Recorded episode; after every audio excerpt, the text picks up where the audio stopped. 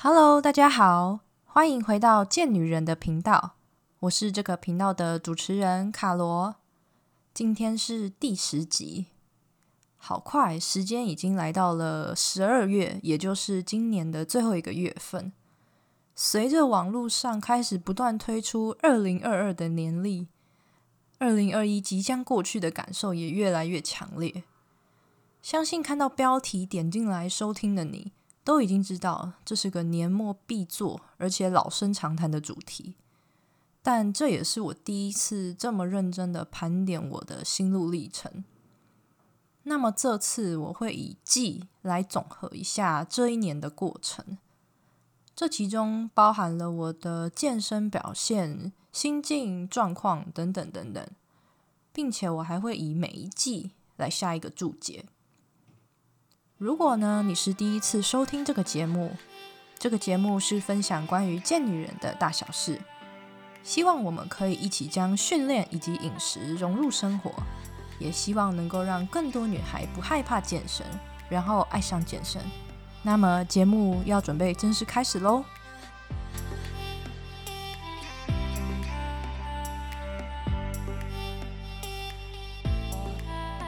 ！Q One。我为这一季下的注解就是多方尝试。在二零二一最开始的第一季，我想是各个计划准备开始的最好的时间。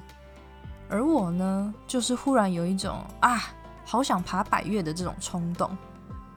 同时，我想有氧也不限于在健身房跑步或是踩踩滑步机嘛，所以我就在一月份。将我生命中前两座百越收进我的口袋。另外呢，我还去体验了攀岩。一开始我还想说，攀岩对健身的人，只要握好、抓好那个石头，应该不会是一个问题。但是在攀爬的过程，我才真切的体会到什么是孤立无援。在这里呢，没有拉力带可以用，你能依靠的就只有自己。的手以及平时训练的肌肉，真的是肌肉到用时方恨少。在攀爬的过程，我一直对自己说，我未来一定要好好的练握力，因为隔天我的小手臂完全无法拿起东西。在尝试了不同种的运动领域后，我的感受上是非常新鲜有趣的，因为能够走出健身房。在大自然中做自己热爱的事情，真的很幸福。Q two 这一季的注解是慌乱，有别于上一季，在这个季度我的心情是直接跌宕到谷底。在今年五月中开始健身房停止营业的日子，让平常习惯在健身房运动的我顿时手足无措。有兴趣的人可以去收听第六集。可以去听听看，里面有我从三级警戒，然后警戒期间到最后解封的完整的心路历程。那么，所以说在家里时间变长了，我开始会收听手机里被我塞到最后一页的 Podcast 来收听，然后我一听就陷进去了。原来里面不是只有在教英文呢，有好多好多不同的类别。像是我就很喜欢听何立安博士的怪兽训练电台，除了何老师的声音很好听，他也会把训练上很专业的知识用比较平易近人的话来阐述。我觉得有别于一般充满商业味道的健身人士。而开始健女人这个频道的原因，也正是在这期间萌芽的。我时常会有很多一瞬间的想法跑出来。而这些想法大多都是在我运动的时候突然就蹦出来，有可能是训练上的小技巧，但就因为是这种小小的念头，那可能就会被我搁置在脑袋的某一个角落，甚至就这么遗忘了。但现在，我就想把这些年的训练经验以及想法分享给你们，尤其是针对一些比较大范围的问题。什么是大范围呢？像是说要怎么减脂，怎么维持运动的动力，这些问题其实是朋友很常问我的问题。那么这些问句呢，其实都还能再拆解成小小的问句，其实在这之中有很多专业的知识，可以在各个媒介查到。可是关于大问题中比较心态层面或是生活小技巧，倒是鲜少有人分享。我认为这是比较可惜的，所以我很想分享这些比较软性却容易被忽略的事情，给迟迟不敢踏入健身房的你，或是总是看着居家影片却觉得都不太到位的你，或是说想体验新的运动领域的你。那这大概就是这一季的转变。Q 三，我为这一季下的注解就是全心全力。我能说这是我最认真探索健身的一个季度了。虽然已经训练了好一阵子，但是在重量训练的世界是怎么样也学不完的。七月除了刚开始回归健身房，接触到比家里训练更高强度的重量，我记得那时每天起床醒来就是一阵痛苦。臀腿啊、胸背都在轮流的酸痛，尤其是上厕所时蹲下去的那个刹那，旁边真的是有什么能扶的，就是要尽量扶。但我认为这就是新手期最甜蜜的痛苦了吧？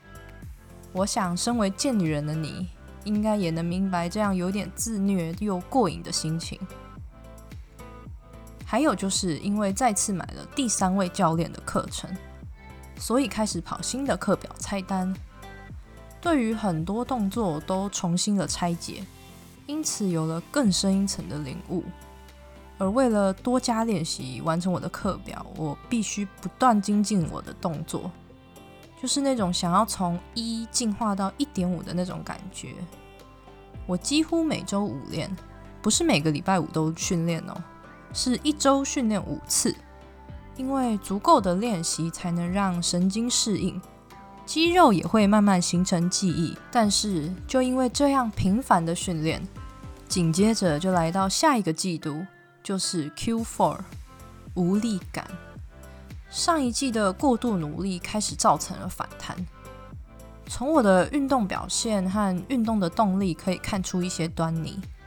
一来，我的运动组数下降，从四组变成三组，好像也可以。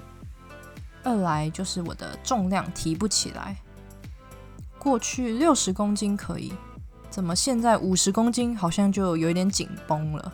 最后也是影响我最多的就是睡眠品质下降。随着年底的到来，活动聚餐越来越多，除了思考要如何为今年做个完美的结束，还要开始进一步规划明年度的目标。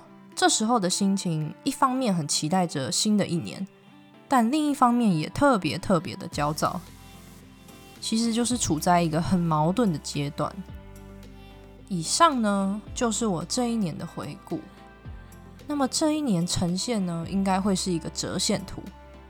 这个折线图并不是为我的二零二一各自打上分数，而是一个记录，一个进程。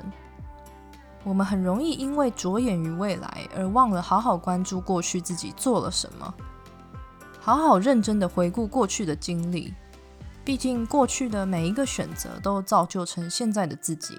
你有好好回顾今年的经历吗？如果没有，那么现在你也可以拿起纸笔写下来。如果想不起来，也可以翻阅手机里的照片，看看曾经记录过的影像。也许会帮你唤醒一些记忆。有没有什么重点时刻和体悟是你很想和我分享的？我都很欢迎你在节目底下留言跟我说。另外，想分享一段话给你，是一个我也很喜欢的广播节目，叫做《左边茶水间》。他总是会提到，你是你人生的负责人，你有能力也有权利做你热爱的事情。我很喜欢这一句，也把这一句送给你。送给同样是贱女人，或是想成为贱女人的你。换句话说，我们都是身体的负责人。所以说，不管是满腔热血，又或是满满的无力感，我们都可以选择前进，或是停下。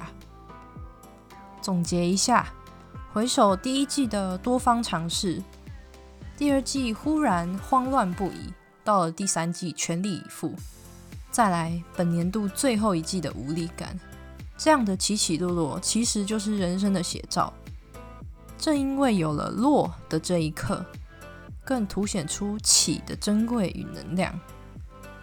在疫情下的世界，原本以为在家训练会是一场大悲剧，回头看，我反而觉得我得到了很棒的宝藏，因为我是这么的喜欢重量训练，喜欢到我想分享我所感受到关于健身的美好给你。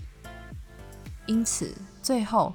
在抵达目的地之前，我们都必须要先确认此时此刻的位置，就像是打开地图的使用方法。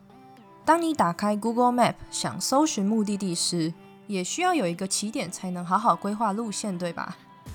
祝福你能够朝着那条心中所想的路线前行。那么节目也来到了尾声。如果说这个频道对你来说还不错，也可以分享给你有需要的朋友或是家人收听，然后记得订阅“贱女人”这个频道，就可以在节目发布的第一时间收听到节目哦。谢谢在二零二一的最后继续陪伴我的你，你一定要记得，You can be strong and sexy。那么我们下次，哎，不对，应该再更精确一点。那么我们明年再见喽。